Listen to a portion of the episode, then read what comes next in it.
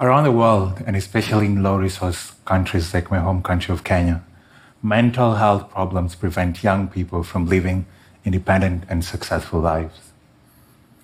I was born and raised in a small sugarcane farm. Some of my early memories are those of my younger brother and I walking around and pretending that we owned the sugarcane. But most of these memories were actually from school. My parents, and especially my mother, made sure that I knew how much they'd sacrificed for me to have the education and the path to success that they did not. They were very clear that the stakes were too high. There was no room for disappointment. There was no room for failure. When I was 12, I moved to the boarding section of a local primary school. Here, we would wake up at 4 a.m. to a set of math problems that we had to solve before breakfast. We'd only go to bed sometimes after 11 if we solved that night's science problems. In high school, the pressure was even higher. The early morning to late night routines were now supplemented by Saturday and Sunday classes.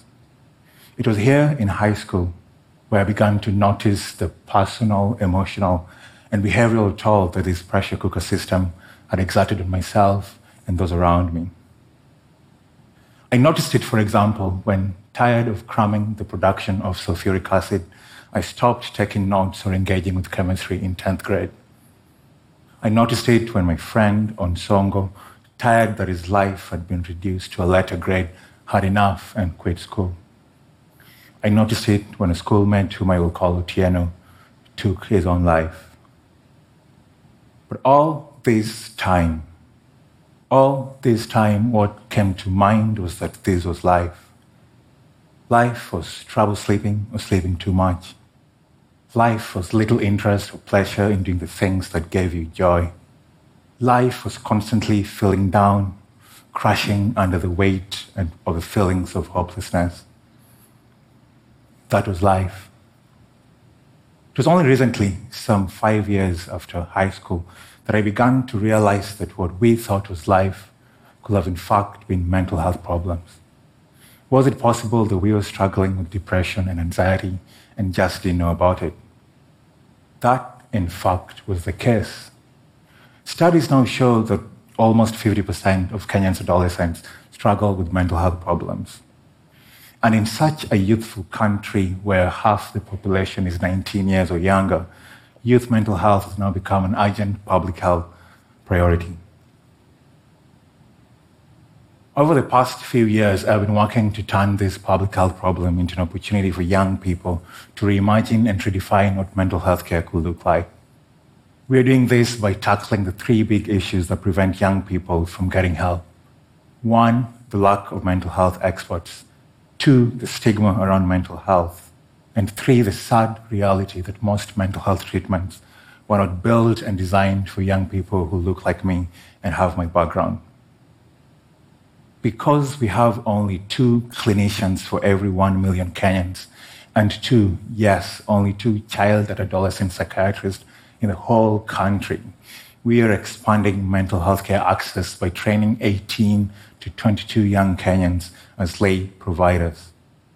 These young Kenyans are delivering evidence based care to their peers through a structured and tiered model that ensures that all young people who want can get help because of the stigma of mental health that still exists from Kenya's colonial past, we are delivering interventions without a formal diagnosis of mental health.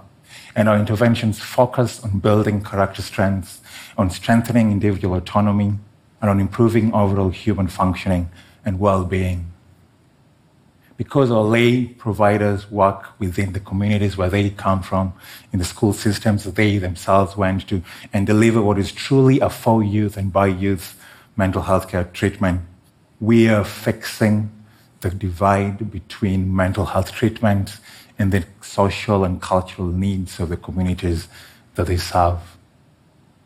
Since 2018, we have used this youth based model to bring uh, mental health care across Kenya. And what we have found is that this model works. Young people are reporting reductions in depression and anxiety symptoms.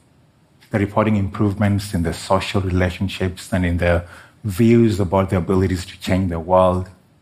And in what will make my mom happy, they are also reporting improvements in their academic grades. Mental health is not a Kenyan problem. It is not an African problem. This is a global problem. We need big ideas to tackle this problem. And our case for optimism is that our youth oriented, community focused model can be a template for the rest of the world. One other early memory from childhood is a story that my grandmother Yonita told me. Long time ago, before the sugarcane farms, before the grass thatched huts and the round compounds, the animals lived happily because there was plenty in the land and a future to look forward to. But famine threatened the land, and the future was all of a sudden bleak. And so the lion roared, but there was no water. And the elephant grunted, but there was no water. And the cheetah yelped, but there was no water. But when the young antelope urged them to come together and build a well, there was water, there was a future, there was hope. This is our young antelope moment. Let us come together and let us build a world where all young people all over the world can flourish and thrive. Thank you.